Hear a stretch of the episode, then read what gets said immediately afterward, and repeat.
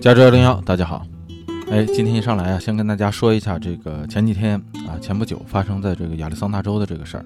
呃，相信有些朋友们已经通过这个网络和这个新闻看到了啊，这个事情挺悲惨。嗯，发生的这个枪击案，死者呢是咱们从中国来的一个留学生，女生，名字叫这个江月。呃，这事儿是怎么回事儿呢？咱们在这里就是听过没听过的，咱们在这里回顾一下。是这个这个江月呀，开车带着她的这个男朋友两个人，这个在路上开车，到了红绿灯的时候呢，呃，她就停下来等这个红绿灯，结果后面就突然来了一辆车，把她给追尾了。追尾以后呢，你想正常人的情况也是这样，她这个男朋友呢就顺便从这个副驾驶下来，然后绕到车后方看一下车的受损情况，看到自己车后面呢被撞了一个坑，他这回头就想找这个后车的司机理论一下，结果一看这后车司机在驾驶室里头正瞅着他呢，一个女司机，然后手里拿着一把枪。他这时候一下就慌了，你想搁谁谁不慌啊，是吧？然后他就马上回到自己的这个车里头，跟着对着他女朋友说：“说赶快走，赶快走，后面这车里这个司机有枪。”哎，这个正说着话呢，这后车司机已经从自己车里下来，然后绕到了江月的这个这个这个车的这一侧，也就是这个驾驶室这一侧，拿着枪就指着这个江月的头。那你想，一般人到这时候已经吓坏了。然后这个江月就说：“那怎么办呢？怎么办？”她男朋友就说：“赶快给油门，赶快走啊！”结果这个大家知道，你这个车一被追尾以后呢，他停车下来检查的时候，这个虽然江月没下来，但是他肯定把车从这个 D 档啊，就前进档换成了这个停车档、趴车档，就换到了 P 档上了。所以他这一走的时候，这着急一给油门的时候，他这得把档回到这个前进档，结果这时候手忙脚乱的，这个枪指着头，你想这时候肯定会很紧张，手忙脚乱的就这个 P 档就没推回到这个没拉回到这个 D 档，结果就拉到了这个空档上，结果这车怎么给油也没走，就在这个时候，这个枪手开枪了，连开了数枪，把这个江月当场就呃打死了。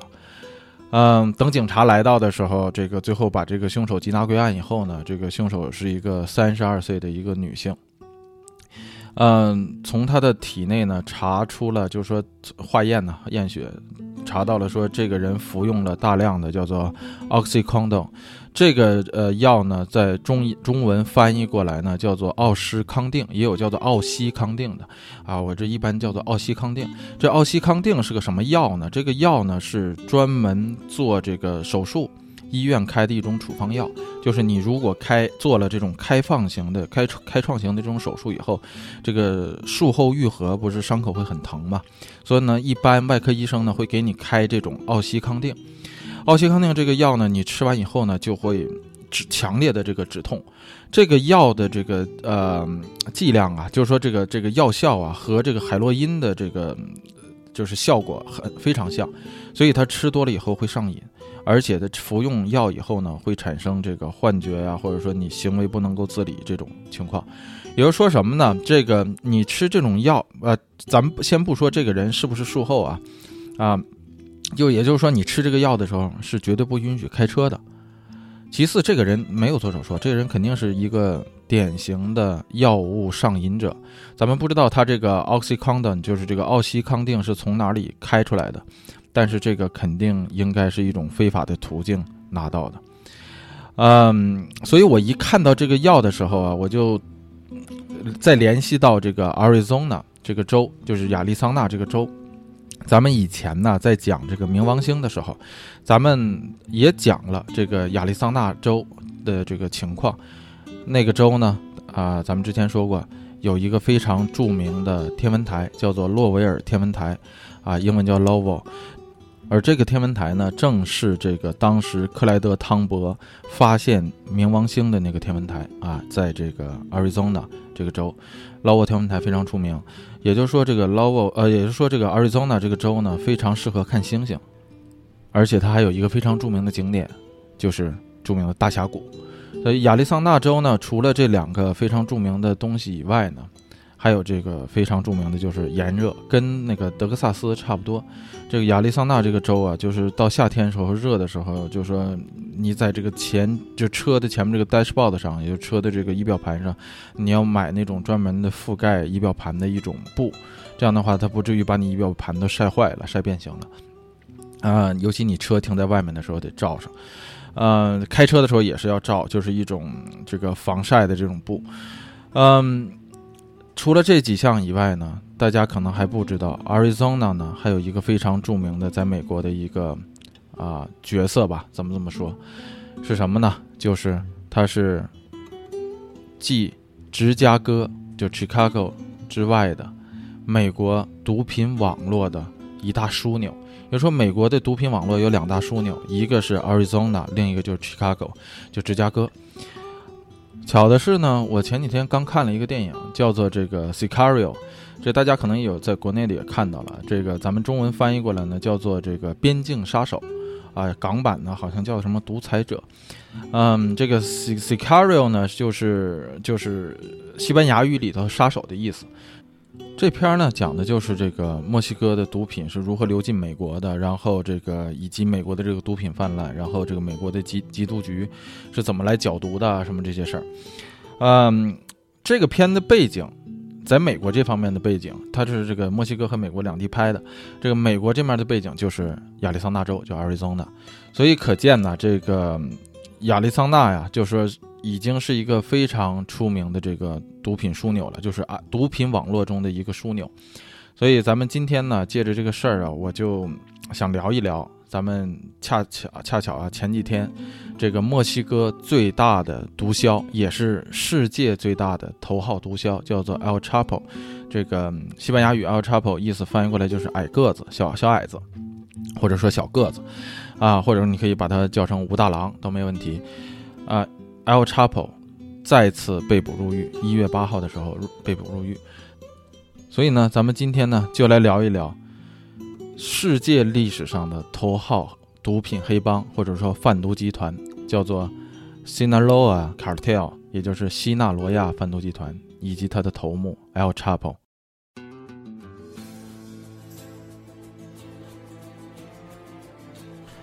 首先来说，咱们先说一下这哥们的这个外号啊，El Chapo。这 El Chapo，大家知道这个西班牙语里头给人起外号，尤其给男的起外号，开头都是这种 L L E E L。这个 E L 啊，就是西班牙语里头这个跟英语里头一样，就 T H D 呃 T H E 这个 the 就是定冠词。呃，不过西班牙语里定冠词很多啊，什么这个单数的、复数的、形容男的的、形容女的的、形容公的、形容词的，这个定冠词都不一样。所以这个 El Chapo 呢，就是。指的是什么呢？这 L 就是前面这个定冠词，Chapo 就是小个子、矮个子，所以也有些文章，我在早期时候看这个文章的时候，有些人把它翻译成叫做小孩儿也没问题，因为 L Chapo 就矮个儿嘛，矮个儿就一般小孩儿啊，有人把它翻译成小孩子，呃也没问题。那这个它的原名呢叫做这个 Joaquin Guzman Laura，嗯，咱们中文有的把它翻译成这个华金啊，华金这个翻译的还算不错，但有些我看报纸和那个杂志。啊，网络上有人把它翻译成这个叫做乔奎因啊，这个肯定不能发发这这个叫做这个乔奎因，为什么呢？因为这个西班牙语里大家知道这个 J 啊，就 A B C D E F G H I J K 这个 J，这个 J 呢，呃，发音是 H 那个音，所以那个 Joaquin 它是它这个发音叫 Joaquin，就是华金，呃，Guzman Lara 呢是 Guzman 是他的父姓，啊，Lara 是他的母姓。嗯，他的这个西班牙人西班牙语啊，就是所有西班牙语系的这个名字啊，一般是 given name，然后呃 father 的 family name，然后 mother 的 family name，就是呃自己的名字在前，然后父亲的名字在后，然后父亲名字后面呢是母亲的名字，这是他们的全名，一般是这么写的。但是，一般呢，就是比较熟的人，就非在非在非正式场合呢，就叫到父亲那个名字就好了，就可以了。把母亲的名字一般就忽略了，就不再记录了。所以这个，呃，咱们也可以把它叫做华啊华金古兹曼啊，华 King Guzman。这哥们儿的身高啊，咱们首先来说非常配合他这个外号，或者说他这外号他非常配合他的身高，他只有这个一米六八身高。嗯，穿鞋不穿鞋这事儿我还真不知道。但是就说吧，你想这个头确实是不高，所以得的这么一个外号。但是你别看他只有一米六八这样的一个五短身材，却掌握着世界上最大的毒品贩毒集团，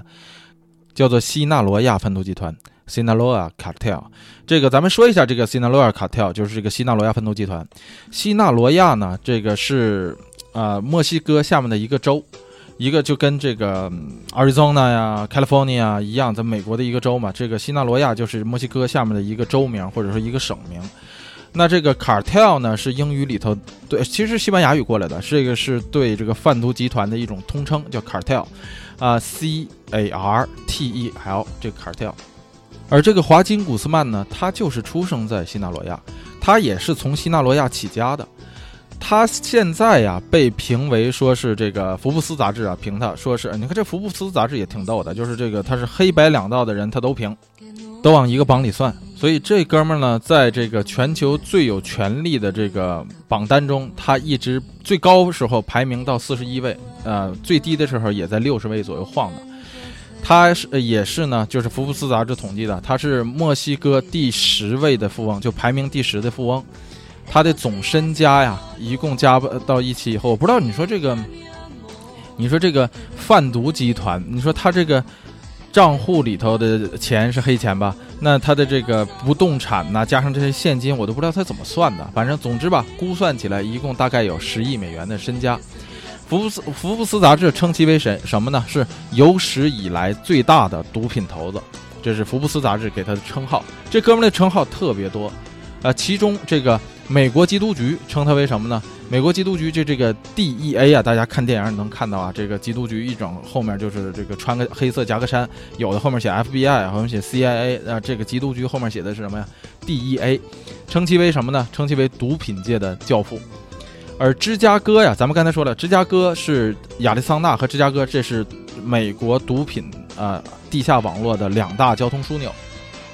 而这个芝加哥的这个毒品之泛滥，已经到一个什么程度了哈？我看了一个报道，让我也非常震惊。就是说，在某些芝加哥的一些街区里，你可以明目张胆的就可以看到那个 dealer，就是这个小毒贩们，在这个为自己的下线分发毒品，甚至是说直接这个客户就拿着零钱就在街头上就直接就如同像买水买烟一样，就是这么简单。嗯，而且这个芝加哥货源之充足啊，就是这个毒品的货源之充足，已经使得这个芝加哥的这个毒品市价一跌再跌了。说到什么份儿上呢？说十美元就能在芝加哥买上一小包海洛因。所以你可以想想，这个已经便宜到这个份儿上的话，那么你想想，这个吸毒的门槛儿已经是越来越低了，所以就会让更多的人变成这个瘾君子。所以这是一个非常可怕的一个现象啊。嗯。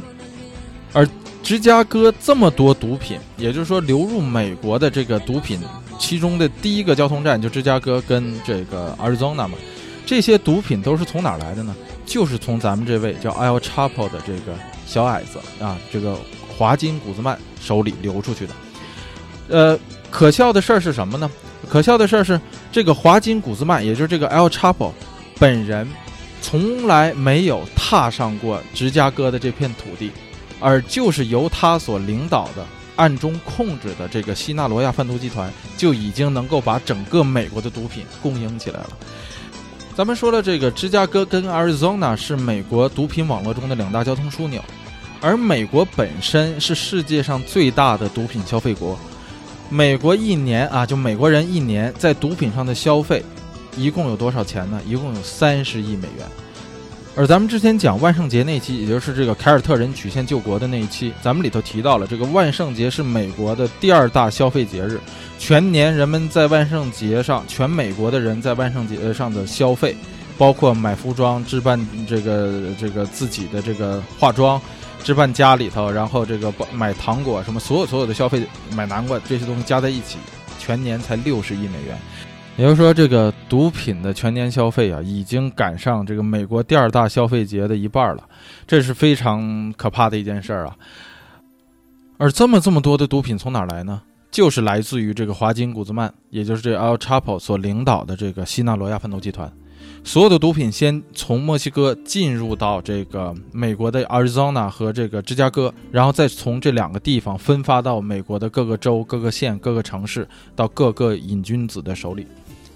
所以芝加哥政府把华金·古兹曼这个从未踏上过芝加哥城市一步的墨西哥人定义为头号公敌。而在黑道中，这个华金·古兹曼被称为什么呢？被称为 “Last Godfather”，就是黑道人称最后的教父。嗯，在美国的很多新闻、报纸、杂志上，把他称为贩毒界的本拉登。也有人把他的这个毒品网络呀，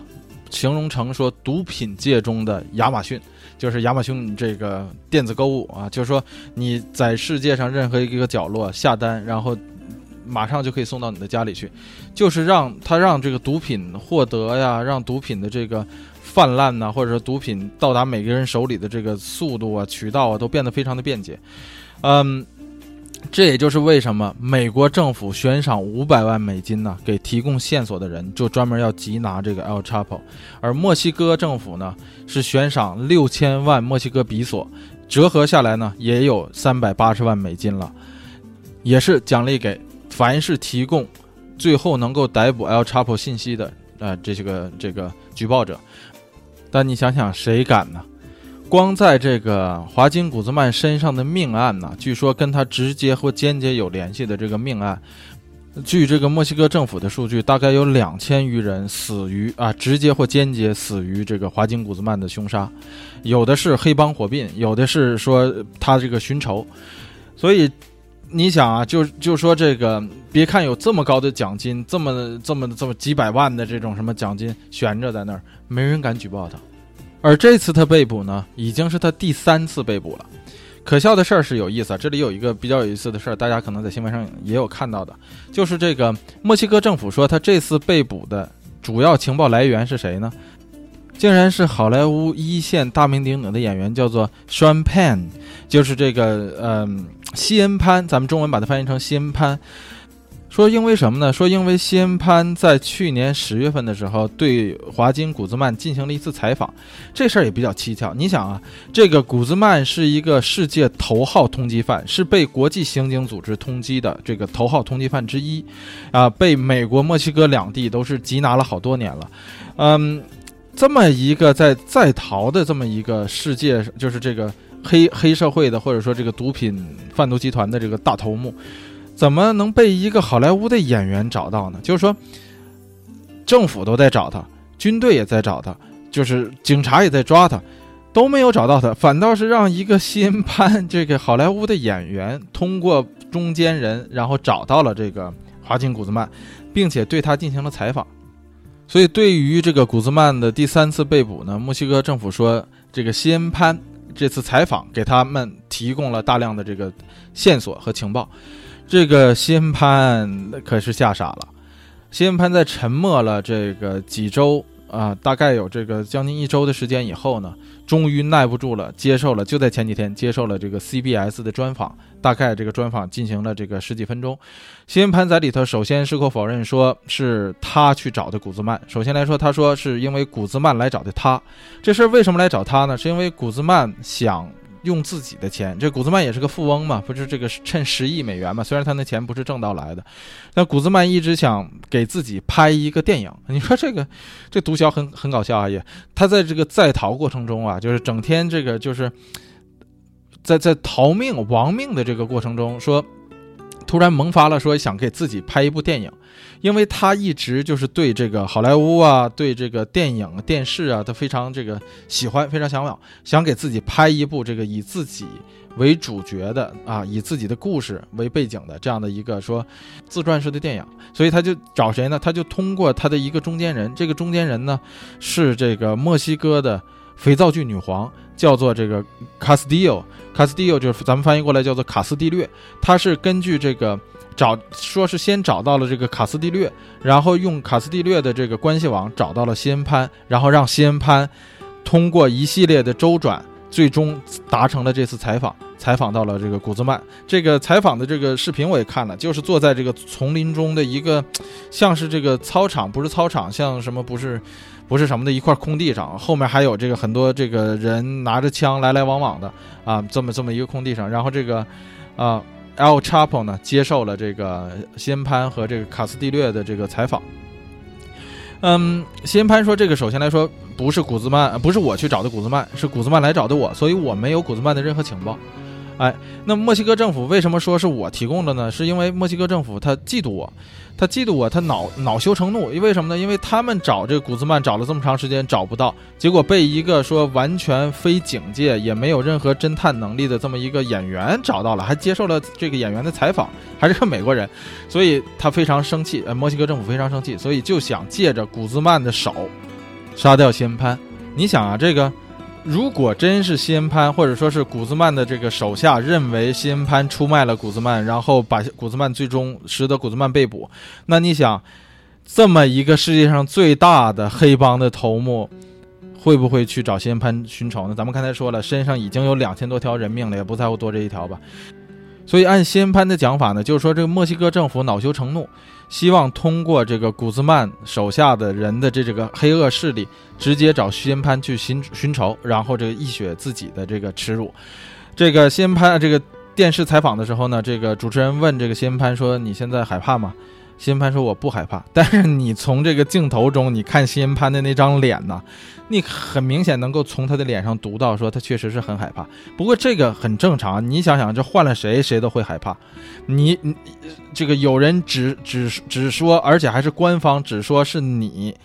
啊，使得你的是从你那儿得到的情报，使得这个世界上最大的黑社会的贩毒网络的这个头目被捕。你想想，你就是再出名的演员，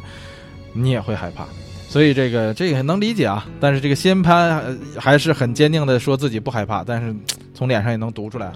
嗯，我看这个网上也有很多人评论评价呀，就说这个先潘真是快吓尿了。嗯，很有可能这个先潘就是命不久矣，很多人是这么说的。但是这个说这个卡斯蒂略可能就是这个卡斯蒂奥这个墨西哥的肥皂女肥皂剧女皇可能也会受牵连。不过这个事情还在发展中，反正西恩潘出面澄清了，说他绝对没有出卖古兹曼的任何消息，因为他没有任何古兹曼的消息，他只是被人带去接受了古兹曼的采访，啊啊不不，就是他去采访了这个古兹曼，所以他没有任何能力去卖古兹曼的消息。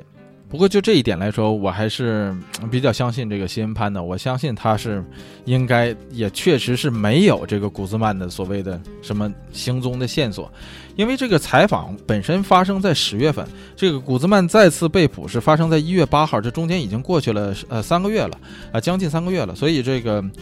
所以你想，他总不能合着还在那原地待着等你来抓吧，是吧？而且你想，这个一般来说，咱们看这个黑社会的电影也看过啊，就是说。把把你要想去让你见那个某某社团的大老板，你总得是戴着好几层头套，然后七拐八拐，最后才能见着这大老板吧？你根本都不知道所在的地儿在哪，所以这个西恩潘，我相信他也没那个能力去出卖古兹曼。但是啊，这就是看古兹曼的手下买不买这个账了。所以现在这个西恩潘的人身安全，确实他自己也说，他说我感觉到了巨大的人身安全的压力和威胁。所以他不得已来接受这个 CBS 的采访，来澄清这件事儿，说我跟古兹曼被捕一点关系都没有。而同样的，这个墨西哥的肥皂剧女皇卡斯蒂奥，这卡斯蒂略也是马上澄清说，我跟这个古兹曼，我跟这个古兹曼的被捕一点关系都没有，跟我一毛钱关系都没有，别来找我啊，别说是我什么出卖的，跟我一毛钱关系，马上也都撇清这件事儿。嗯。但是这个 Castillo 和这个 El Chapo 是世人皆知的，说他们俩之间有一种秘密的联系。但这个至于怎么联系呢？到现在也没有呃这个说清楚。只不过是说说华金古兹曼曾经向这个卡斯蒂略表过忠心，表过爱慕之情。但是这个两人也明显没有在一起过啊。那这个这次的这个采访，就是新潘对这个呃华金古兹曼的这采访呢，确实是由卡斯蒂略来搭的桥。而这个华金古兹曼这次被捕呢，在他的这个被捕的这个呃，就在他藏身的这个公寓里头，发现了很多这个卡斯蒂略的 DVD 啊，不是肥皂剧的 DVD 啊，这不是什么苍井空那种 DVD，哎，发现了很多这样的这个呃卡斯蒂略主演的肥皂剧的电视 DVD，所以说这个华金古兹曼对他是特别的痴迷。而这次这个华金古兹曼的被捕呢，肯定是确实是有人出卖了他，但是谁到现在这墨西哥政府肯定是知道，但是他没有明说。但是所以这个所有的矛头现在所有的焦点都集中在这个西恩潘和这个卡斯蒂略身上，所以这俩人现在确实是处在一种人身安全的一个比较危机的这个时刻，不然的话，这辛潘也不会到最后的时候把他逼出来接受这个 CBS 的采访。而在这个被捕以后的这个。就是 Al Chapo 被捕以后的三天呢，就十一呃一月十一号的时候，墨西哥政府呢公布了一个这个古兹曼被捕的这个整个交火的这个视频，就在这个古兹曼藏匿的这个呃这个楼里面，然后这个墨西哥动用了这个墨西哥海军陆战队啊，这个几个海墨西哥海军陆战队队员拿着这个摄像机，然后这个冲锋枪就进去了。然后在激战的过程中打死了几个呃这个古兹曼的这个手下，但是没有找到到古兹曼，在这个楼里最后找了半天没有找到古兹曼，最后发现什么呢？就是古兹曼的这个藏身的这个地儿的这个浴缸啊，你一掀开这个浴缸里头，这个浴缸里头都带这种液压的，就这这这个一掀开，这个里头是一条逃生的通道，然后这个警方顺着这个逃生通道就去抓这个古兹曼，结果这个古兹曼刚刚从这个逃生通道里头。往外跑的时候呢，这也是天上就赶巧，下了大雨。这一下大雨，这个地道啊就积水了。就古兹曼在这个齐腰深的水里头就没法往前走了。他本身个儿也不高，你想再往前走，他也有生命危险，所以他就干脆就找了一个最近的出口，从一个加油站底下出来了。这个地道发挖的和这个下水道的这些都是通着的，所以他从一个加油站底下出来了。出来以后呢，就在加油站这个偷了一辆车，就开着车就跑。结果被这个海军陆战队拦在了这个路中间，呃，束手就擒，现在被抓了。他被抓以后呢，现在是要把他引回到引渡回到美国受审。嗯，这一次被捕啊，已经咱们刚才说了，已经不是古兹曼的头一回进攻了，这已经是他第第三回了，就梅开三度了，三进攻了。而他前两回的被捕入狱都成功的逃脱了。所以这哥们儿的这个经历啊，都快赶上这个前一阵儿那热播的那个美剧越狱了哈，有有几季他就越几次狱。这哥们儿已经到现在越了两次狱了，都成功了，而且还他的第一次被捕呢是在一九九三年，在瓜地马拉被捕。这瓜地马拉就是咱们大陆翻译成叫危地马拉，其实一个地儿，台湾叫瓜地马拉，咱们叫危地马拉。这瓜地马拉这国家在哪儿呢？在墨西哥的下面，紧挨着墨西哥，这是。这个你要从这个北美地图上看，就是最上面加拿大、美国、墨西哥、瓜地马拉，所以他在瓜地马拉被捕，然后被引渡回到了这个墨西哥受审，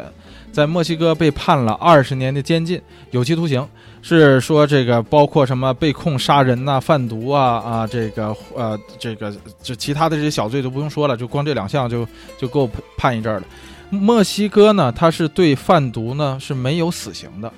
所以这个 L Chapo 就一直在监狱里蹲着，而关着他的这个监狱呢，是墨西哥级别警戒最高的一个监狱，这个叫做什么高地监狱。这个他蹲了七年监狱以后，竟然在二零零一年贿赂了守卫，从这个最高级别的监狱里头成功逃脱。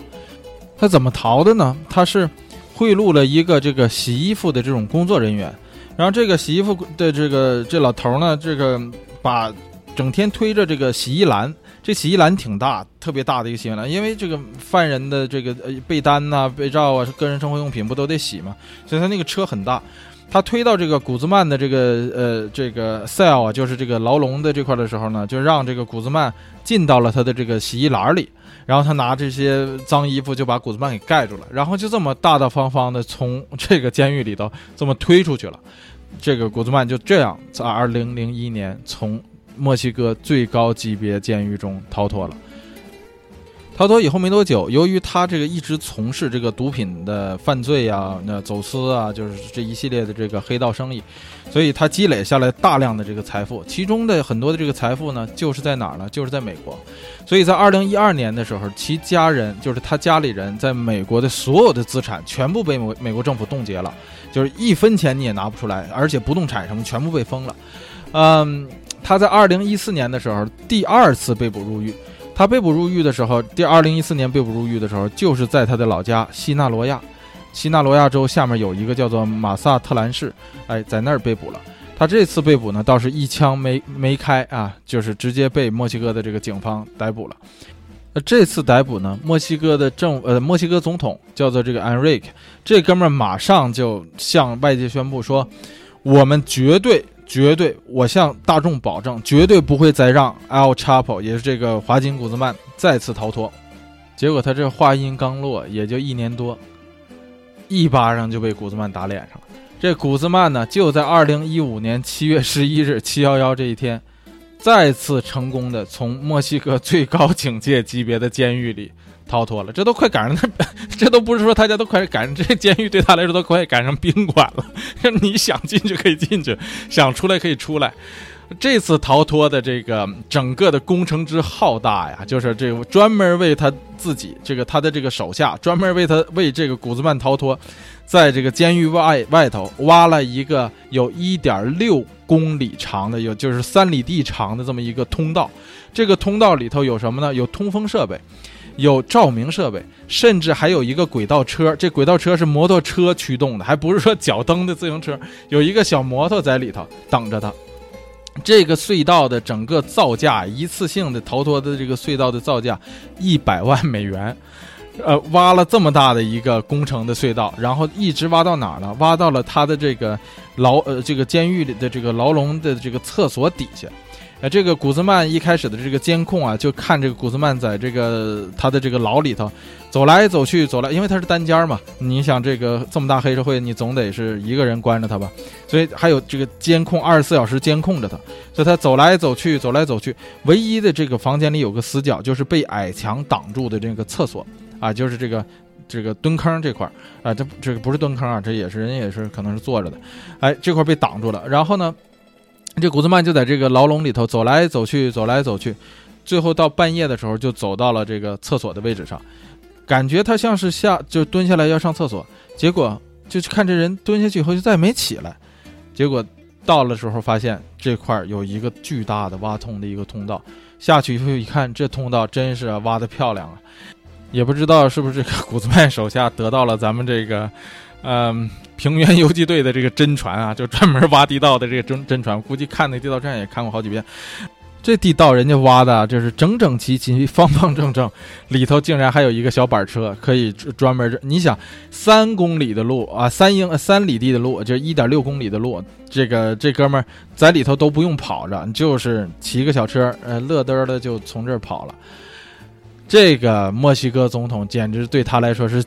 他据据他的话说，叫做奇耻大辱。但是这个外界也都说说，这个墨西哥总统很有可能，这个墨西哥总统都很有可能就是这个华金古兹曼的内应之一。所以这个你想想，这墨西哥的这个腐败到了一个什么程度啊？但是就是说，连总统都都没法信任。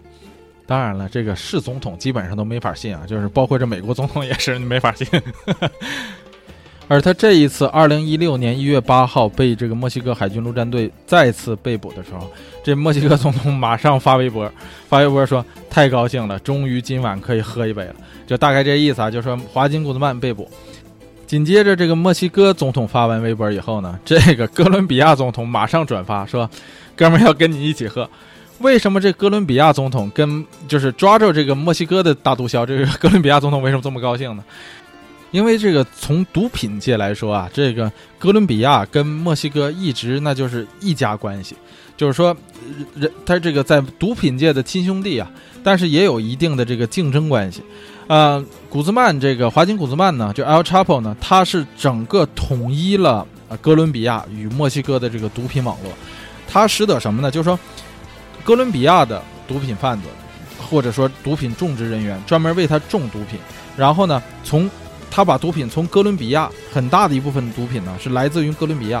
从哥伦比亚上货，先到墨西哥，再从墨西哥卖回到美国。你就想想，就是说，哥伦比亚的毒枭把毒品卖给这个华金古兹曼，还能挣着钱，然后华金古兹曼再把毒品贩售给这个美国，还能再挣一笔钱。所以你就想，这个这个这个整个这个网络是怎么一层一层递上去，递到最后的这个消费者手里。而如果你要是一个美剧爱好者啊，咱们说那个前一阵儿看的这个，咱就不说那个《绝命毒师》了，或者什么《绝命毒妈》什么这种美剧，咱就不说了。如果你看过那个《摩登家庭》啊，这个《摩登家庭》里头这个女主角之一，不就是这个 Gloria？她就是来自于这个哥伦比亚的这么一个这个摩登美女嘛，一个大美女。这这个他动不动就说嘛，说在我们那儿那毒品呢，什么枪啊什么，而且那个 Gloria 的枪法也非常好，这就是来自于哥伦比亚的这个在美国人民心中的形象就应该是这样的。所以这哥伦比亚总统也是发来贺电。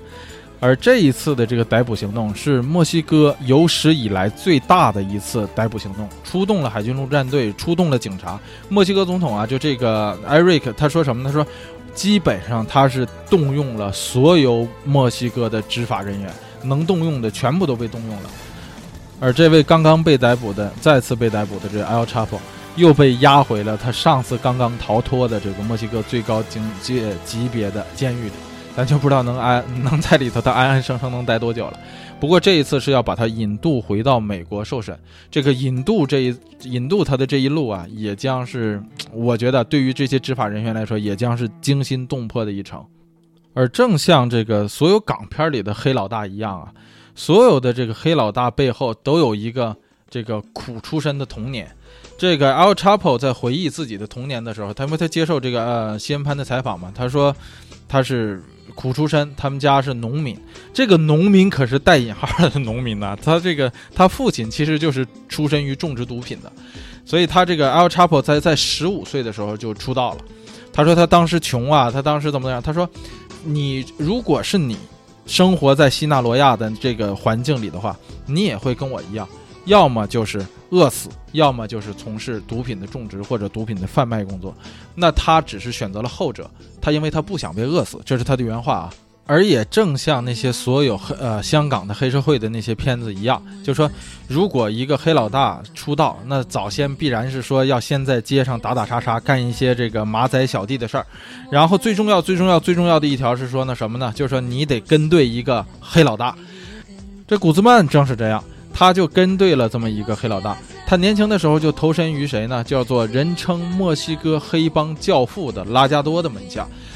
而这拉加多呢，背景更有意思。这个拉加多呢是警察出身，这黑警出身。所以你看古兹曼的这一路走过来，确实是和那个啊早期的那个香港黑社会的电影那个情节非常的像。这个拉加多竟然是黑警出身。他这个警察出身的毒贩，你想这成长的得多快呀，是吧？所以他这这个拉加多在西纳罗亚地区呢，就逐步吞并了很多的这个大小毒贩呐、大小黑帮，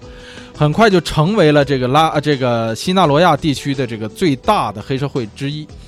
呃，而这个拉加多呢，在一九八九年的时候被捕了。被捕以后呢，他的这个拉加多的这个势力和亲信呢，就慢慢慢慢的不行了。而这个古兹曼这时候异军突起，马上统一了整个拉加多的这个手下，并且呢，又进一步的吞并了和这个合并了所有的这个西纳罗亚地区的黑帮。嗯，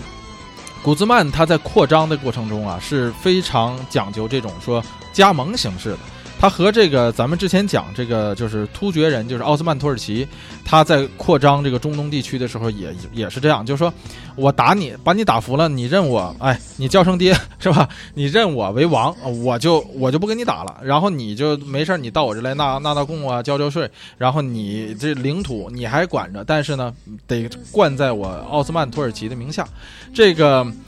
呃，华金古兹曼呢，他的这个黑帮也是这样。他跟这个其他的黑帮火拼完以后呢，显示出来自己的牛的呃，这个自己是最大最大以后呢，他就要求对方臣服于他，然后并且加盟在他的黑帮之下。你还保留你的人马，你还保留你的势力，你还在你的那片收保护税，你在还在你的那一片收毒品，然后制毒品。但是你要打着我这个古兹曼的旗号，El Chapo 的旗号，你现在已经是我西纳罗亚集团的一份子了。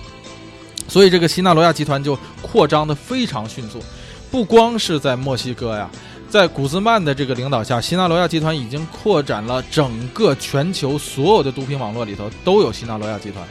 所以无论你是在意大利，你像意大利这黑手党很出名吧？意大利，哎，无论是在欧洲，无论是在亚洲，包括在这个亚洲的这些所有的国家，咱们就不一一点名了，里面都有这个西纳罗亚集团的势力。这些黑帮里头都有新纳罗亚集团的势力，而咱们前面说了，这个古兹曼的头脑非常聪明，这也他把这个聪明劲儿啊也用到了这个整个这个贩毒的技巧上。嗯，由于他的这个势力壮大的非常大，他也有钱了以后呢，他这个贩毒的这个可以说是花样百出啊。其中最出名的就是说，古兹曼曾经挖这个他的手下挖了一条地道，从这个墨西哥一直挖到美国的这么一条地道。这条地道修建之豪华呀，这是个走私地道。首先来说，但这个地道里头竟然有照明、通风，这还不算，竟然安了空调。你想想。这个就就这贩毒的人家，你看人家给这个贩毒人员的这个工作条件啊，竟然竟然还为了自己的这些马仔的这个身体健康啊，就是着想，还安了空调在里面。所以你可以想想，这个到了到达一个什么程度，并且呢什么呢？这个古兹曼呢手下有一个这种专门制辣椒面的这么一个厂。大家知道这个墨西哥的辣椒非常出名，所以他往这个制辣椒面的过程中呢，他把这个海洛因就染成了红色。然后把海洛因当成辣椒面直接进口到美国，这都是后来被查出来的。就是包括什么可口可乐里那个罐儿里头也是封装上以后里头也是毒品，然后什么香蕉啊、什么胡萝卜呀，这里头全都是藏毒品，就各式各样的这个毒品花样百出。你所能想到的任何藏毒的方式或者运毒的方式，古兹曼他全想到了。所以这哥们儿。打的这一套的这种游击战、运动战，还有这个千变百呃千千变万化的这种运毒方式，使得这个美国缉毒人员是非常非常的头疼。而这样一个世界上最大的毒枭，你想想，他身边的家人又怎么能够不受任何牵连呢？首先来说，就被他自己拉进到的这个毒品网络里头就有很多，包括他的若干亲儿子。为什么说若干亲儿子呢？因为这个 El Chapo 结过四次婚，有若干的子女。到现在，这个他具体的子女数量是不明的。啊，第一次结婚是在一九一九七七年，跟这个新纳罗亚当地的一个这个人家的一个闺女，她就结了婚，然后生了三个孩子，至少是至少三个孩子，就是说知道名字的现在有三个孩子。然后呢，三十岁的时候又爱上一个银行职员。你说你爱上人家也就罢了吧，他把人家给绑架了，绑架以后强奸了，强奸以后硬娶了，就这么一个，这个一哥们儿，你想想。然后在一九八零年代中期的时候，跟呃另一个墨西哥女人又是结婚，然后生了四个孩子，其中一个孩子因为贩毒，在二零一零年在墨西哥被捕。然后是紧接着二零零七年啊，咱们说一九八零年代中期嘛，这是二零零七年，与一个十八岁的选美皇后啊，叫艾玛这么一个墨西哥选美皇后结婚了。这个这个选美皇后呢，是他的一个副手的女儿，所以你可以见啊，这个他副手也是为了巴结他吧，算是跟他这个结亲亲家，把自己的女儿嫁给了这个这个 El Chapo。呃，在二零一一年生了个双胞胎。而这个更搞笑的这个事儿是什么呢？在二零一一年的时候呢，他这个选美皇后，这个他老婆呀，是到美国，从墨西哥到美国，在洛杉矶的一家医院生下的这个双胞胎。而这事儿你别以为美国政府不知道，这事儿美国政府知道。就在他老婆来美国之前，美国的政府就已经知道他要来这儿生孩子了。而彼时彼刻的美国政府正愁找不到这个古兹曼呢。这个时候，他老婆竟然大大方方的从墨西哥飞到洛杉矶来生孩子，所以你可以想想这哥们是一个什么样的人物啊！但是美国政府并没有逮捕他他他这个十八岁的年轻的老婆，因为什么呢？美国政府认为，你既然敢来这儿生孩子，说明你的后面的一切的东西你已经安排妥当了，而且你这个老婆呢，我又没有明确的证据能够起诉和逮捕你这老婆的，所以就没法没法做任何行动，所以就眼睁睁看着这个。古兹曼的老婆呢，从墨西哥飞到了洛杉矶，生完了孩子以后，又从洛杉矶飞回到了墨西哥，带着这两个美国娃就飞回去了。而现在这个他这个十八岁选美皇后的，现在不是十八了，就是说，嗯，他这个最后一任老婆的这个爹不是他的副手吗？他的这个副手岳父已经在墨西哥被捕了。除了他的这些孩子也被参与到这个毒品网络之中呢。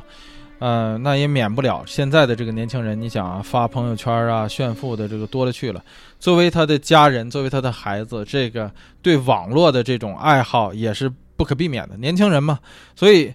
他所有的孩子，包括女儿啊、儿子，就现在所能识别出来的，说这些被警方识别出来，这些是他的孩子，并且是他西纳罗亚集团的这些接班人。这些人在网上也在疯狂的炫富，就是说，包括自己的游艇啊、豪车呀，然后。数不尽的枪支啊，这种高调啊，也使得说警方掌握了一些这个证据。所以在二零零五年的时候，他的一个儿子洗黑钱被捕了。但是可笑的事儿是什么呢？就是说，法官认为没有证据，因为说这个孩子是 L Chapo 的孩子，是这个毒枭的孩子，在往银行里存钱，所以他就是在洗黑钱。你们不能有这种逻辑推断，说因为你爹是毒枭，所以你的钱就是来路不干净。就在二零零八年，呃，二零零五年被捕，二零零八年把他儿子给放了。而像所有的黑社会老大一样，你你有这个强大的这个黑势力为你撑腰，在你的后面，那必然你也有无数的仇敌。所以在二零零八年的时候，他有一个儿子在停车场就被枪杀了，而他的一个亲弟弟就死在了这个监狱中，也是这样，就仇家的寻仇。这个就是世界上最大毒枭、最有势力的黑社会头目 El Chapo 古兹曼的基本背景。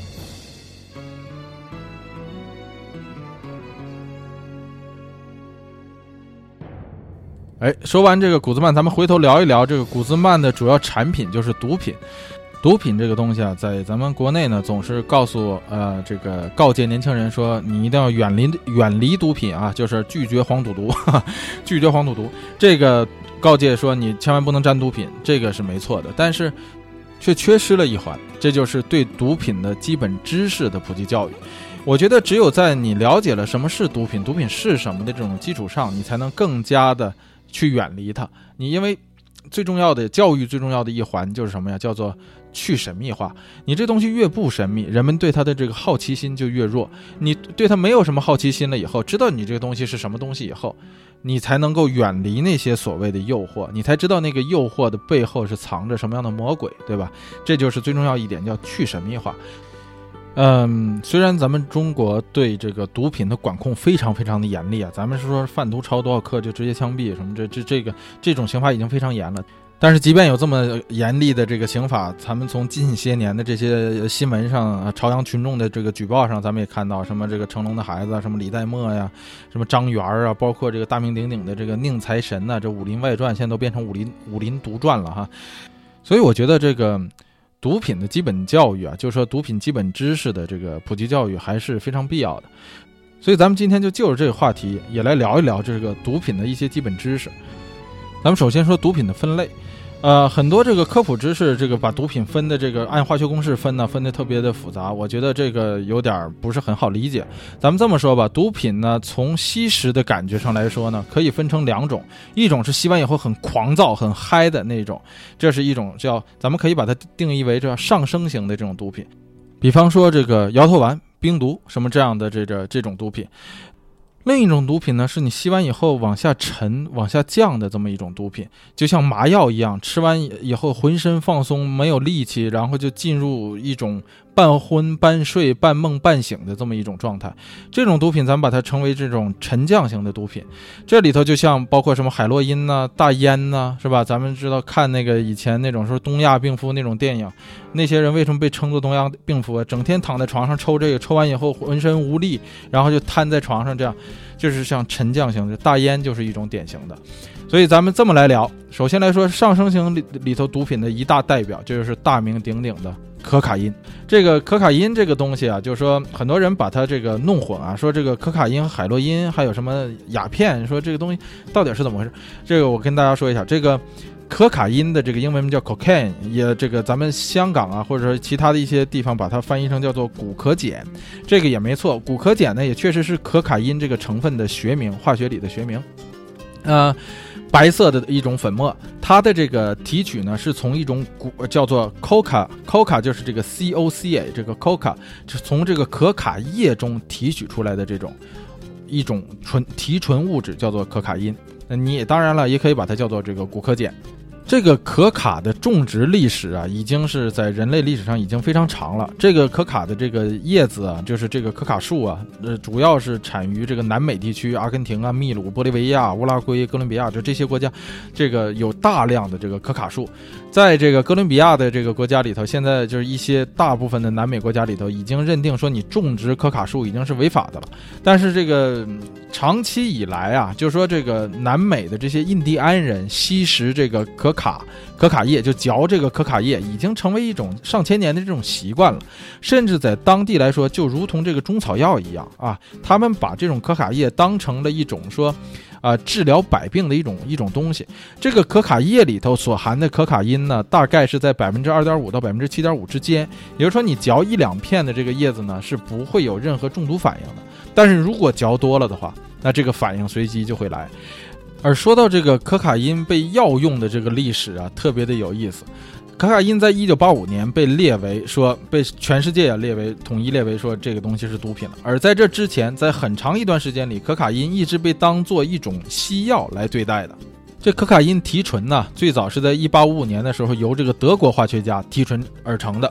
呃，它这个提纯出来的东西呢，最早是要用成一种麻药来止痛啊什么之类，有点咱们之前不说嘛，那个，呃，奥西康定就 oxycodone，就是一种这个类似于这个毒品的一种麻药，就是说能够来给你止痛的。这可卡因一开始的时候也是这样。不光是说用在药里，甚至加在就在一八几几年的时候，这个有可卡因含量的这种什么各种的酒类啊，甚至有一种酒就叫做这个马里亚尼酒。这马里亚尼的这个酒就是由这个发明人马里亚尼的这个酒的发明人马里亚尼的名字命名的。这马里亚尼在这个酒里头就。兑了百分之六的可卡因，这个已经很高了。你想，一般的这个美式的啤酒的这个酒精含量才百分之五六，这个西方的这个啤酒酒精含量有的时候也就才百分之五六。你这个里头含有百分之六的可卡因在里头，你想这喝这酒是什么状态啊？所以当时这个酒巨畅销，在美国、在欧洲都特别的畅销，当成一种药酒来来来卖的。而且在一八六零年代、一八八零年代左右的时候，这个很多的这个西医就声称这个可卡因可以治各种疼痛，什么胃病啊，治什么脑袋疼啊，当阿司匹林一样吃。就说这个东西在当时的时候就是这样一个普及的一种药物。而更搞笑的呢，是可口可乐的配方中啊，在一八八六年的时候就称说自己是含有微量的古可卡因，也就是这个古可碱。在这个一九零六年的时候，最终可口可乐把这个东西从里头给排除了。呃，说到这个可口可乐，其实前一阵儿这个红牛，大家有没有看过那个新闻？二零零九年的时候，红红牛这个能量饮料啊，叫 Red Bull，这红牛在这个台湾。以及香港被检出说有这个微量的谷可碱呢，就是可卡因的这个成分，说是不影响人体，但是后来说这个取消了，也是从里头这个这个成分里取消了。然后当时这个咱们大陆的这个人还还说呢，说那你这个大陆的红牛这个里头有没有啊？然后人家说大陆的红牛里头没有可卡因，然后还引起这个消费者抗议，说为什么我们这里没有是吧？当然这是开玩笑，但是在这个长时间的流行。一段了时间以后呢，人们发现这个可卡因常常稀释可卡因，或者说常常饮用可卡因饮料的这些人呢，行为开始发生了一些变异变化，主要是说神情低落，就是说你服用了一段这个可卡因药物啊，服用了一段这个可卡因的药酒以后呢，你就会发现这个人慢慢慢慢的越来越抑郁，越来越这个不这个这个老化，就是你感觉他就是已经没有那种快乐了，在很容易就变得很沮丧。最后就发现了，说你长时间服用可卡因的话，会抑制人的这个中枢神经，尤其是抑制这个多巴胺的这个分泌，啊，并且影响正常的肾上腺素的分泌。不，这个你这一点你可以想象，就是说你这个可卡因能够替代你的多巴胺，能够替代你的呃这个肾上腺素，所以你人体的这个东西就慢慢的什么消退了，这些功能就消退了，并且是最大的一个这个问题是什么呢？就是说你长时间吸收。可卡因了以后呢，这个人的这个大脑啊，通过这个这个医学来检测的话，就发现你的这个大脑获取葡萄糖的这个能力明显减弱了。大家知道，这个葡萄糖是大脑唯一的能量来源。你一旦获取葡萄糖的能力减弱了的话，就是你大脑获取葡萄糖的能力减弱以后，这个脑能力啊，就脑的运算能力肯定会直线下下降。所以你这个脑损伤造成的是不可挽回的，所以很快在这个一九一几年的时候，美国就宣布了，说这个所有的可卡因药物全部为禁药，不允许再生产了，不允许再运进美国，就在美国就禁止了可卡因的这个销售。而美国不生产不销售了以后，这个这把大舵被谁接去了呢？被日本人接去了。日本在一战之后啊，二战之前生产的这个可卡因基本上可以在世界排第一第二了。据统计，据说在日本在一战之后生产的这个可卡因的能力是在一百吨以上。这一百吨的可卡因在卖给谁呢？那美国是说禁止了，我们这不许再卖了。一九一四年开始就不许再卖了。日本把大量的可卡因就贩卖到了印度。而印度当时就成为了可卡因的一大消费国。这个印度人一直认为这个可卡因可以壮阳啊，就你知道，大家知道这印度神油很出名是吧？这个 印度人就觉得这个东西很重要，你这个你必须得这个有有有这个用可卡因壮阳，然后还能提高什么这个快感，这个在印度的销量非常非常大，印度人口还多，你想想，所以日本的可卡因大量就销售印度，销往印度，然后从印度就换回了大量的金钱。所以到今天呢，有很多印度人还认为说，二战时期日本人帮助印度人赶走了英国人，然后日本人造福了印度，怎么怎么样？就单从日本往印度销售可卡因挣钱的这一点上来说，我觉得印度人就应该好好想想，他的这个日本的这个二战时期到底是他的朋友还是敌人？你说弄得你全国家都吸可卡因，到最后的时候，你全国家这人智商都往下降，因为你脑子的那个运载葡萄糖的能力和吸收葡萄糖的能力直线下降啊！就吸食完可卡因以后，你全国人口要是有这么多人都在吸食可卡因的话，你想想你整体国民的这个智商得下降成什么样？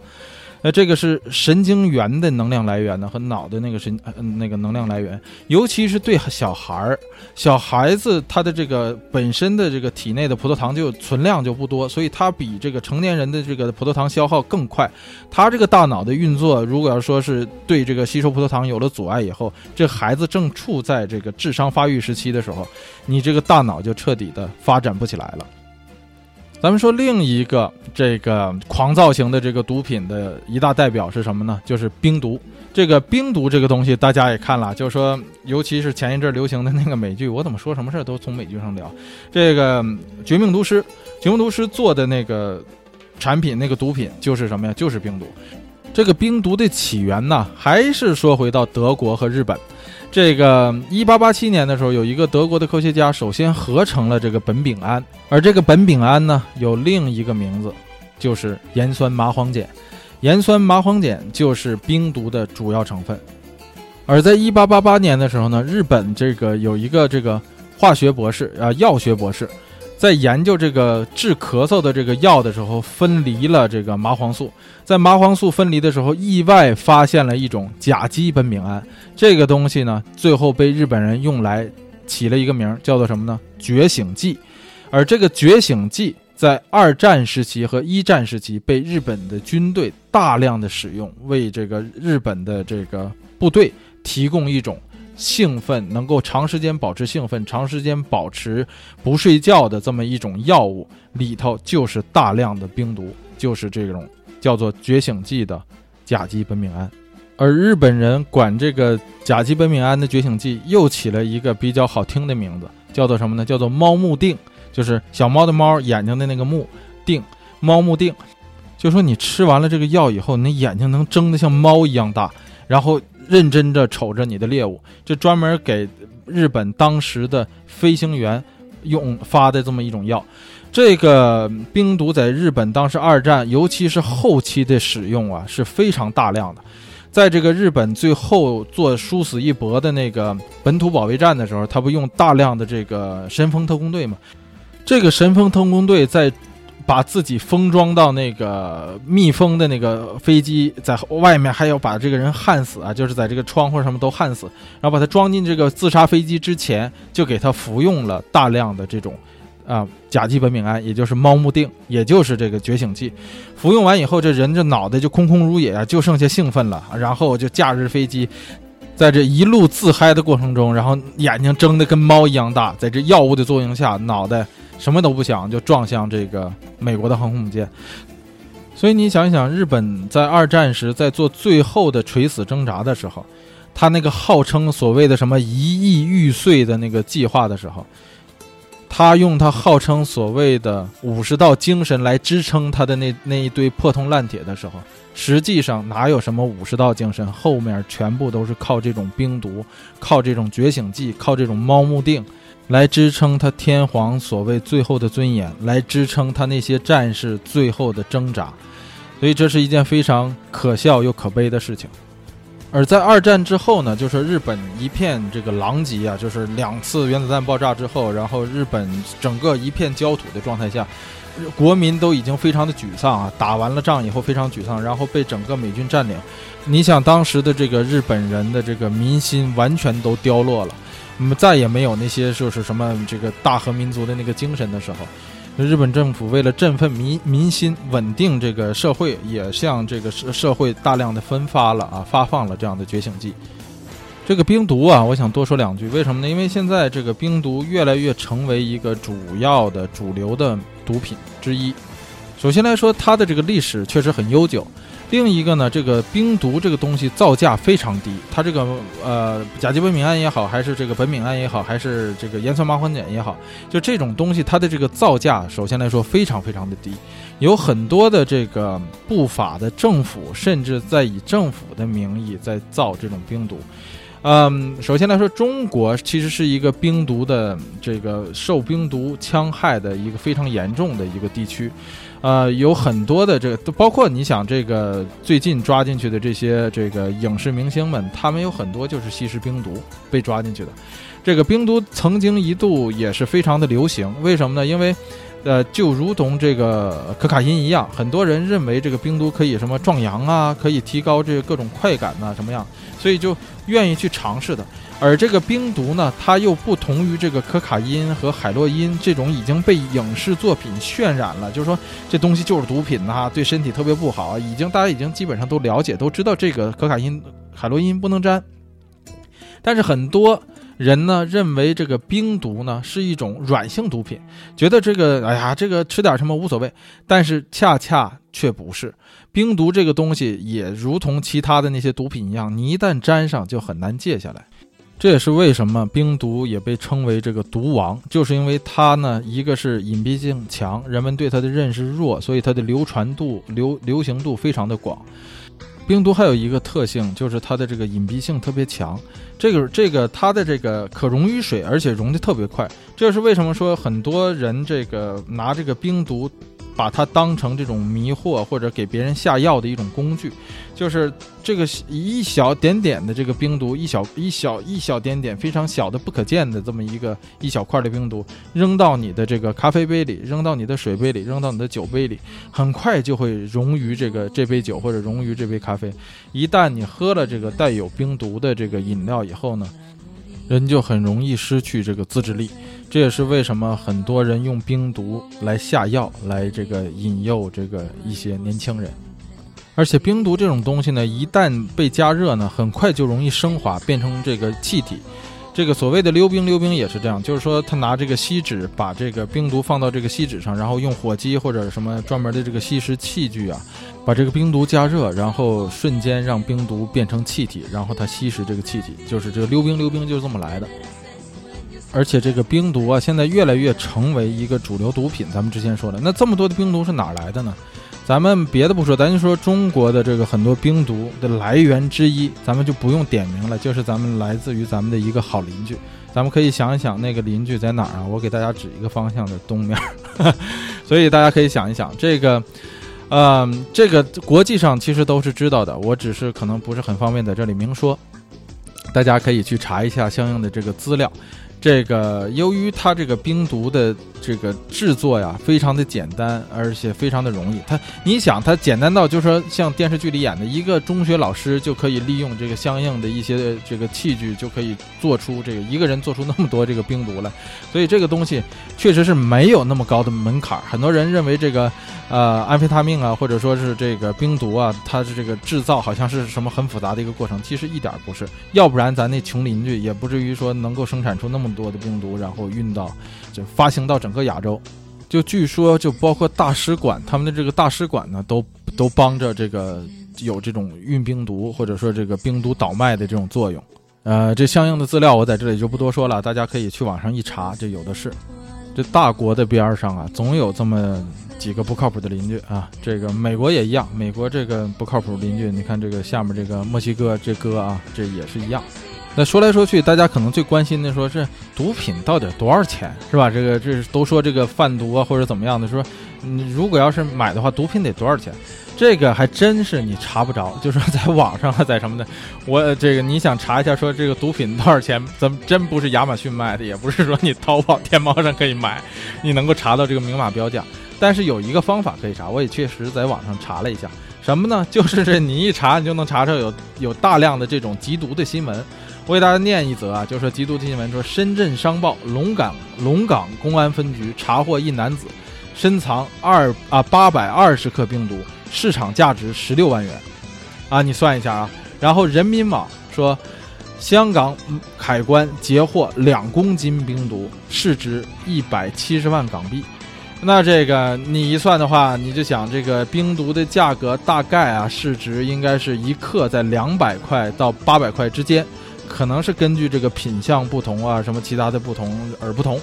所以这么算的话，你就想想，这还是渠道价，这可不是零售价。所以这个价钱，你想想啊，一般的人是承受不起的。咱别说一般的人了，就算你家财万贯，你再有钱，怕是到最后也由不得你了。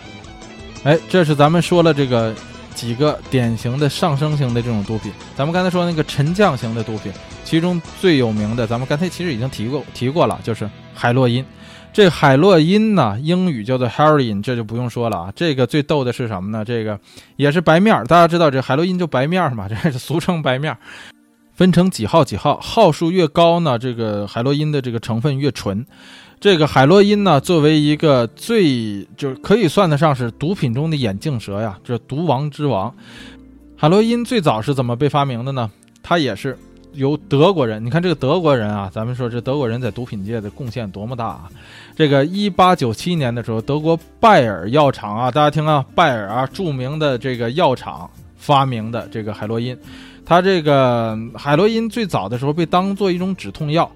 而实际上，海洛因就是一种吗啡，它的这个化学的名称就叫做二乙酰吗啡。这个最早的时候，海洛因被发明的时候，德国人把它命名成海洛因的原因，是因为这个止痛药的这个直接可以用于战场，而这个止痛药的这个 heroin 的是这个词根呢，就是德语里头英雄的意思。所以你能想象得到吗？这个毒王之王海洛因，它的这个名字竟然是英雄的意思。这样的一个药品中的英雄，却到最后杀死了多少真正的英雄？海洛因呢，是从这个鸦片中直接提取出来的。它跟那个可卡因从这儿你就能可以分开，可卡因是从可卡叶中提取的，而这个海洛因呢是从鸦片中提取的，也就是咱们说的这个罂粟。这是两种完全不同的植物啊，就是也。这个鸦片和这个可卡叶，这完全两种不同的植物，一个是树，一个是这个可卡叶是长在树上，而罂粟呢是一种草本植物。这海洛因咱们就不用多说了，这大家这个对海洛因可能还是比较熟悉的，因为 最早的时候这个反毒啊、贩毒啊都是针对这个海洛因。而海洛因有一个比较这个不为人知的事情，就是说在海洛因不断的。由于它的这个利润非常高嘛，这个毒品的利润是非常高的，所以它在不断倒卖的时候，它往里不断的添加这个其他的杂质，使得它稀释它的这个海洛因。这样的话，它这个重量就增加了，就可以再多卖点钱。这个所以这毒贩在一一手倒一手的时候，往里要添加很多的东西。这轻的啊，就是说给你添加点什么淀粉呐，呃，什么奶粉呐，什么之类的，哪有添奶粉的，都添什么这种啊，其他的这个白色的粉面。你中的是说你一稀释了以后，你说你这海洛因的这个毒品的劲儿不就小了吗？所以这个很多毒贩在倒卖海洛因的时候，往里添的竟然是耗子药。所以很多的到最后，这些人吸食的是海洛因里头吸的那个耗子药的含量，反倒比那海洛因的含量还还高。这是咱们说海洛因。那另一种沉降型的典型的这个毒品是什么呢？就是现在来说非常有争议的，就是大麻。大麻这个东西为什么有争议呢？因为就在很多西方国家，中国这个东西绝对是违法的。咱们首先来说啊，咱们说的是西方国家。西方国家很多有争议的地儿，是说什么呢？说很多人在觉得说这大麻到底是不是该合法化？就包括现在这个美国，咱们里之前讲这个，啊，美国总统大选的时候，咱们日后可能还要讲这美国总统大选。但咱们就说之前讲的时候，咱们就提到，呃，共和党也好，还是这个民主党也好。很多竞选人都在提议说，如果他们当了总统，他们要将大麻全国合法化。就是因为这样的一个有争议的前提，所以现在这个美国对大麻的这个毒品的定义也越来越模糊，越来越模糊。而大麻这个东西呢，其实最早呢有文字记载呢是在咱们中国，只不过呢咱们中国人用这个大麻呢。就是用来做它，把它做成布啊，做成这个麻布啊，做成这个鞋呀、绳啊，还有包括这个射箭用的那个弓弦，都是用这个大麻做的。咱们古时候，你看，这个呃，中国人有这么多的这个大麻资源，没用来吸，用来的是说做的很多这个生活用品。这可见咱们这个古人多么纯洁啊，多么纯洁，满足了很多衣食住行的所需啊。这也是说明咱们古人的这个智慧啊。因为这个最早的这个中国的这个纸张啊，就是用这种大麻来造的。而在后期的这个《神农本草经》的这个书里头呢，也记载了一些大麻的这个中医的一些效果。而咱们这个中国的这个好邻居啊，印度，印度同志们是拿着这个大麻，却不是用来做衣服、做布、做鞋绳、做弓箭，而是用来直接吃的。这个印度人呢，最早的这个大麻的这个饮用呢，都是和这个宗教活动相关的。这个饮用或者食用大麻在印度是有传统的。所以到现在呢，印度在很多的城市和邦里头呢，也是允许你在特定的场合仪式下是使用大麻的。而在很多其他国家啊，荷兰呢什么这个对大麻早就已经是开放了，就是说你可以随便吸，就别说欧洲的这些像荷兰这样的国家了，就包括美国，在去年的时候还是前年的时候就已经开放了，在一些州啊就对干大麻进行了彻底的开放。比方说，科罗拉多州和这个华盛顿州这两个州现在已经是对大麻大麻开放，已经有这个合法化，已经有有年头了，有有两三年了。这个，而现在呢，据报道说，美国有一半以上的州政府都在考虑将大麻合法化。这个这个事情有非常大的争议啊，有相当一部分的人在反对。首先来说，但你别光从媒体上看到很多人呼吁说合法化，但是有很多人社团呢，还有这个个人都是在反对这个大麻的合法化。嗯，首先来说，大麻合法化的这个从政府的角度上来说的一大好处是什么？就是说，他再也不用这个为缉毒大麻而调配那么多的缉毒人员了。就是说，这些缉毒人员可以真正的去缴什么海洛因呐、可卡因呐、冰毒啊这样的真正的这个硬性的毒品，而对大麻呢，他们采取了这种宽松政策，以后呢，这样的这个缉毒人员上的开支呢就会减少，而对这个监狱的这个收容这种大麻的吸毒者呀，就是这样的事情呢，这样的开销，政府开销呢也会减少。所以从两方上来说呢，就像科罗拉多州算的这笔账一样，就说你不光政府的开销减小了，而且呢政府的收入增加了，因为他对这个大麻合法化以后，他就可以名正言顺的对大麻的这个消费收税，哎，所以这个事儿呢，对很多州政府的这个引诱性啊是非常的大的，因为从这笔账上可以说呢，政府呢是有利可图的。而现在呢，越来越多的人呢认为这个大麻呢，它的这个上瘾性啊和对身体的这个伤害性啊，远不如这个香烟或者说是什么酒精饮料对人的这个伤害性大。所以呢，说这个大麻实际上不会对人体造成那么大的伤害，所以不应该把大麻列入这个毒品的行列。虽然有这么多人拿这个大麻跟香烟对人体的伤害比啊，但是。大麻跟香烟比，最大的一个差别是什么呢？就是你抽烟完以后，你不会失去自我的控制力，但大麻不一样。大麻你吸完了以后，就很有可能失去一些自我的控制力，或者说，你大麻吸完以后，你就可能就不能够，至少是不能再开车了吧？你不能说你吸根烟以后，你不能再开车。所以在这种情况下的话，如果是让大麻合法化的话，那你是不是相应的这种毒驾事件呢？或者说，咱们那如合法化可能就不叫毒驾了，就是说你吸食完大麻以后的这个驾车，是不是应该比那个酒驾更加的处罚严厉？还有其他相应的这些法规，你都应该不断的健全起来。所以不能说是说你对这个大麻合法化一开放就了之，然后。紧接着出现各式各样的这个社会的一些乱象，或者说其他的一些怪问题，你没有想象到的，那你说这个怎么办呢？所以这个大麻合法化这个事儿啊，有非常大的争议。咱们在这里呢，我也没法说这个是对还是不对。反正对于我值得肯定的一点，就是说什么呢？就是对于政府来说，大麻合法化绝对是有利可图的。但是在它没有合法化之前，那仍然还是按法律程序来走，仍然按法律的这个。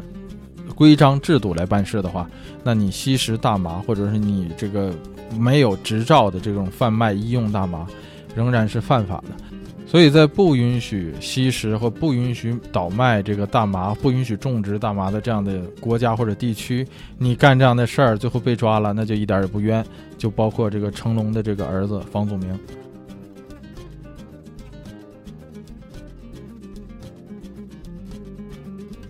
咱们最后呢说一下这个世界毒品的几大产区。首先来说大家耳熟能详的金三角啊，缅甸、泰国、老挝，这金三角组成的这个啊三不管地区啊，这个当时最著名的这个这金三角，咱们大家太熟悉了。尤其这个金三角有一个这个老大啊，其实也是个中国人，叫做这个坤沙。这坤沙最后在缅甸独立的第二天，然后被招安了。最后这个坤沙到了这个仰光，最后他也是在二零零七年的时候在仰光就去世了。这是金三角，还有一个三角是什么呢？是银三角。这个银三角在哪儿呢？就是咱们刚刚才一直说的这个拉丁美洲。这个拉丁美洲的主要这个产地啊，像墨西哥呀、哥伦比亚、秘鲁、玻利维亚、巴西啊，这都是安第斯山脉加亚马逊地区的，这都是这个银三角地区，也是主要的这个毒品产地。现在这个银三角老大就是咱们今天聊的这个 El Chapo。那说完这个银三角呢，还有一个黑三角。这黑三角在哪儿呢？你听这颜色就知道它在非洲。所以这黑三角是什么？尼日利亚呀，这个加纳呀，肯尼亚、苏丹呐，南非啊这样的一个哎非洲的一个地区，把它称作叫做黑三角。这也是后期崛起的这么一个，就不能叫崛起啊，就后期发迹的这么一个毒品的地区。哎，这个金三角、银三角、黑三角说完了以后，那就没有三角了。再说就只有唐三角了。这个往下就是什么呀？叫金新月地区。这一听新月啊，这就说明什么呀？咱们又回到了咱们之前所讲的这个中东。这个中东地区啊，以这个土耳其东部经伊朗、阿富汗一直延伸到这个巴基斯坦一带的这片